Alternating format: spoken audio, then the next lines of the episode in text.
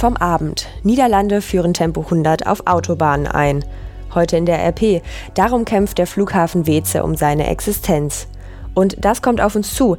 Mobs-Affäre aus Aalen vor Gericht. Es ist Mittwoch, der 13. November 2019. Der Rheinische Post Aufwacher. Der Nachrichtenpodcast am Morgen. Mit Laura Harlos einen schönen guten Morgen. Ich freue mich, dass ihr mit dabei seid.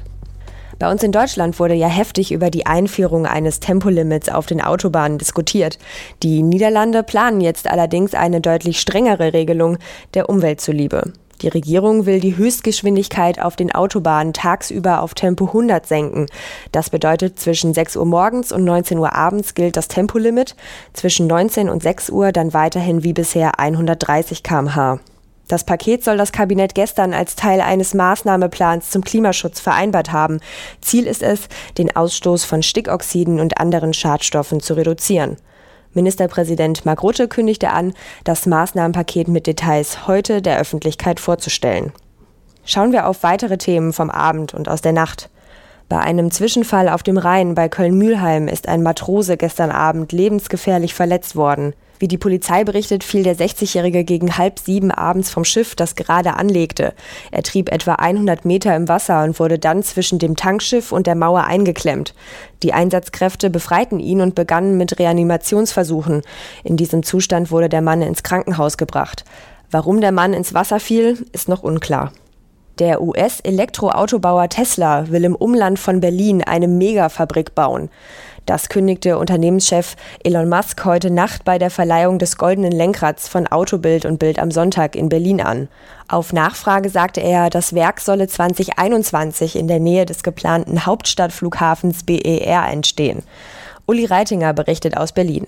Uli, die Ankündigung kam ziemlich überraschend. Ja, das kannst du wohl laut sagen. Wir wussten bisher, dass Tesla eine Gigafactory in Europa für Europa bauen will. Chef Elon Musk hatte auch schon durchblicken lassen, dass Deutschland gute Chancen hat. Aber eigentlich hatten alle Experten damit gerechnet, dass, wenn schon Deutschland, dass dann das Saarland oder Niedersachsen den Zuschlag erhält. Jetzt ist es also Brandenburg. Der Tagesspiegel will auch schon genau wissen, wo die Megafabrik hinkommt, nämlich ins knapp 9000 Einwohnerstädtchen Grünheide im Landkreis Oder-Spree, eine halbe Autostunde vom geplanten neuen Hauptstadtflughafen entfernt. Gibt es denn schon erste Reaktionen?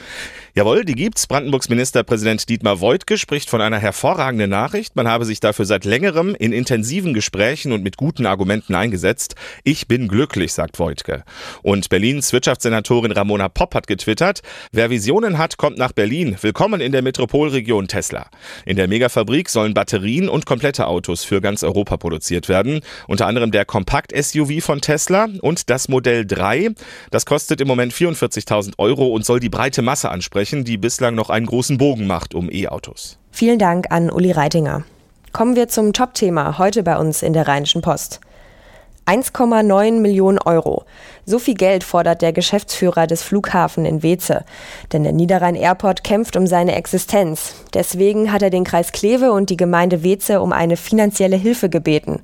Probleme seien sinkende Passagierzahlen und die Luftverkehrssteuer. Warum genau Passagiere fehlen und wie es nun mit dem Flughafen weitergeht, das weiß RP-Wirtschaftsredakteur und Flugexperte Reinhard Kowalewski. Reinhard, dem Flughafen Weze geht es sehr schlecht. Was genau ist denn passiert? Also der Flughafen Weze ist seit Jahren auf dem Abstieg. Das liegt daran, dass Rainer zuerst nach Köln ging und dann ab 2018 auch nach Düsseldorf. Und die haben dadurch immer mehr günstige Flüge verlagert an die zwei Großflughäfen in NRW. Weze war früher quasi der einzige Billigflieger-Airport in NRW. Das hat sich völlig geändert. Jetzt sind Köln und Düsseldorf die großen Billigfliegerflughäfen von NRW. Der Flughafenbetreiber von Weze hat gesagt, dass die hohe Luftverkehrssteuer auch sehr dazu beiträgt, dass es dem Flughafen so schlecht geht. Kannst du das nochmal genau erläutern, inwiefern das so passiert? Naja, also die Luftverkehrssteuer soll ja gemacht werden, um Fliegen grundsätzlich teurer zu machen, um etwas abzuschrecken vom Fliegen wegen dem Klimaschutz. Und damit soll auch die Bahn quersubventioniert werden. Das wird wahrscheinlich an vielen Großflughäfen auch funktionieren. Aber in Weze, wo die ausländischen Flughäfen nur wenige Kilometer entfernt sind, ist klar, dass der Haupteffekt ist, dass der Verkehr einfach zu den anderen Flughäfen abwandert. Du hast es ja gerade eben schon gesagt, dem, dem Flughafen fehlen die Passagiere, weil eben viel nach Düsseldorf und auch Köln ab, abwandert. Was kann der Flughafen Weze denn jetzt machen, um das Ganze wieder in eine komplett andere Richtung zu fahren? Der Flughafen Weze kann zum einen hoffen, dass die Niederlande auch eine Luftverkehrssteuer erheben. Das könnte schon 2021 kommen. Dann könnte die Wettbewerbsfähigkeit von Weze wieder steigen. Der Flughafen Weze kann darauf hoffen, dass die Kapazitätserweiterung in Düsseldorf weiterhin verschleppt wird, dass dann irgendwann große Fluggesellschaften überhaupt keine Alternative haben, als auch ab Weze zu fliegen, weil Düsseldorf so so voll ist. Aber bis dahin muss man einen sehr langen Atem haben. Wenn ich jetzt für nächstes Jahr einen Flug gebucht habe, der ab Weze gehen soll oder in Weze landen soll, muss ich mir irgendwie Sorgen machen? Also der Flughafenchef hat uns gesagt, er wäre bis Sommer, Herbst nächsten Jahres durchfinanziert. Insofern brauche ich mir anscheinend, wenn das der Wahrheit entspricht, erstmal keine Sorgen machen. Mehr zum Flughafenthema lest ihr in der heutigen Ausgabe oder auch bei uns auf rp-online.de. Und diese Themen werden heute wichtig. Der türkische Präsident Erdogan wird heute in Washington erwartet. US-Präsident Trump hat ihn ins Weiße Haus eingeladen. Gut einen Monat nach dem Einmarsch türkischer Truppen in Nordsyrien ist das ein Triumph für Erdogan.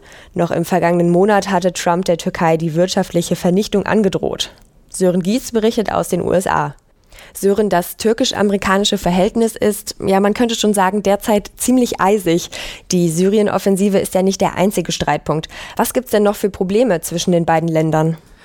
Wo fange ich da an? Die Amerikaner ärgert besonders, dass der NATO-Partner im Sommer ausgerechnet von Russland ein Raketenabwehrsystem gekauft hat. Laut Trumps nationalem Sicherheitsberater Robert O'Brien wird das auch angesprochen. Erdogan wiederum ist sicher sauer, dass der US-Kongress deshalb und wegen der Syrien-Offensive weitreichende Sanktionen vorbereitet hat. Dann hat das Repräsentantenhaus gerade erst in einer Resolution die Massaker an den Armeniern Ende des 19. Jahrhunderts als Völkermord bezeichnet. Und es bleibt die Frage ums US-Asyl von Fethullah Gülen, den Erdogan Erdogan als Strippenzieher des Putschversuchs vor drei Jahren sieht und dessen Auslieferung er will. Wie kommt es dann, dass Trump Erdogan trotzdem empfängt?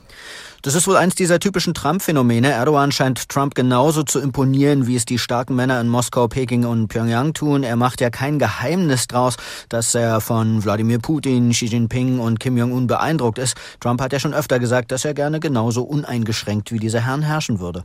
Ein Bericht von Sören Gies. Vielen Dank. Und noch ein Thema aus NRW, das heute interessant wird. Die Affäre um den gefändeten und über eBay Kleinanzeigen verkauften Mops namens Edda beschäftigt von heute an das Landgericht in Münster. Die neue Besitzerin hat die Stadt Aalen unter anderem auf Schadenersatz von mehr als 20.000 Euro verklagt. Die Kommune hatte das Tier bei einer Schuldnerin gefändet und über eBay Kleinanzeigen zum Verkauf angeboten. Die Klägerin, eine Polizistin aus Wülfrath im Kreis Mettmann, erstand den Mops für 690 Euro und in der Anzeige wurde das Tier als gesund angepriesen. Nun fühlt sie sich getäuscht, da die Hündin mehrfach operiert werden musste und Medikamente benötigt.